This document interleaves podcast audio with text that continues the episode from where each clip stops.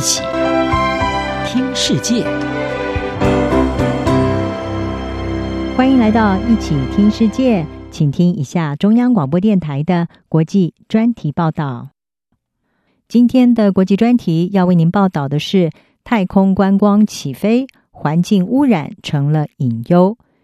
英国维珍银河公司的创办人布兰森，他在日前成功的飞上太空，也成为完成商业太空旅游的第一人。而紧接在他之后的电子商务巨擘亚马逊公司 Amazon 的创办人贝佐斯，也在七月二十号搭乘他旗下的蓝源公司的火箭进行了太空旅游。再来，电动车公司特斯拉的创办人马斯克，他的 SpaceX 也预计要在九月份执行第一趟载人的太空旅行任务。而这三家公司之间的竞赛，也为人类太空旅游的未来是揭开了序幕。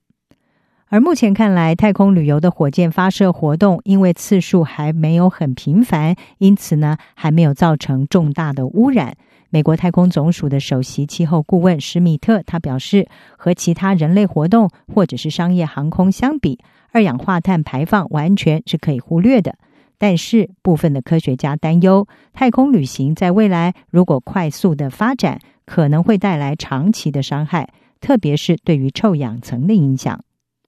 维珍银河公司就被美国有线电视新闻网 CNN 以及富比士杂志在社论中批评，还有社群媒体平台也对这个公司加以批评，认为它耗费大量的化石燃料所搭乘的这个太空船舰，其实只是为了要把公司富豪的创办人送到太空几分钟的时间，而维珍银河则是辩解说，这一趟旅程的碳排放只相当于一张从伦敦飞到纽约的商务舱机票。维珍银河在给法新社的声明当中是表示，他们公司已经采取行动来抵消试飞时候的碳排放，也将会检视来抵消未来载客飞航时候碳排放的机会，同时会减少他们供应链的碳足迹。但是，根据法国天体物理学家勒胡克还有他的同事发表在新闻网站对话上面的一篇分析是说，虽然跨大西洋的航班所载运的旅客有成千上万人，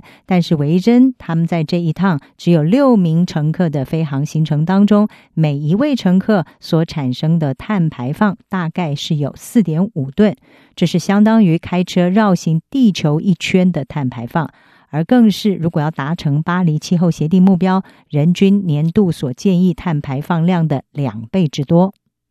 科罗拉多大学波德分校的大气科学家图赫，他告诉法新社，这个问题真的是一个不成比例的影响。图赫说：“我事实上是看着太空计划长大的，也因此而投入科学。但是如果有人想要载我一程，我会非常不安。”因为我知道我的碳足迹远大于它应该要有的量。事实上，火箭发射所需要的大量燃料是影响环境的一大问题来源。像是维珍银河的太空船二号使用的是一种合成橡胶来做燃料，同时以一氧化二氮来加速燃烧，而一氧化二氮是一种非常强力的温室气体。至于燃烧之后所产生出的黑碳，会被排放到平流层，距离地表大约三十公里到五十公里左右的地方。一旦抵达那里，这些悬浮粒子可能会产生多重的影响，从反射太阳光，还有产生核东效应，一直到加速消耗臭氧层的化学反应等等。根据非营利组织航太公司的科学家罗斯，他在最近的一篇报告当中是指出，相较于维珍银河太空船二号，蓝渊公司的太空船就较为干净，因为它燃烧的是液态氢和液态氧，燃烧之后会产生水蒸气。而罗斯的报告是粗估，比起维珍的火箭发射，蓝源公司的火箭发射对臭氧层的破坏少了一百倍，所产生的辐射驱动力也少了七百五十倍。但是这并不代表蓝源公司的火箭是完全干净的。罗斯告诉法新社，他耗费了电力来制造液态氧和液态氢。罗斯他说：“你可以回去计算生产这些推进燃料使用了多少电力，它会是你追溯到多远的供应链而定。”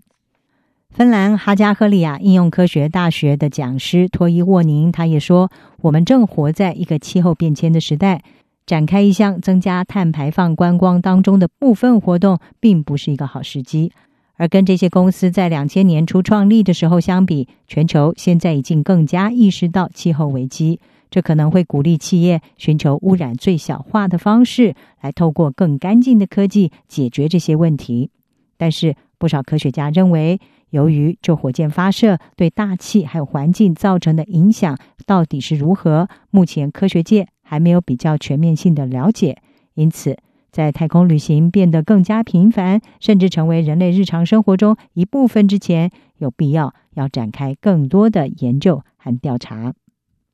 以上专题由郑锦茂编辑，海清清播报。谢谢您的收听。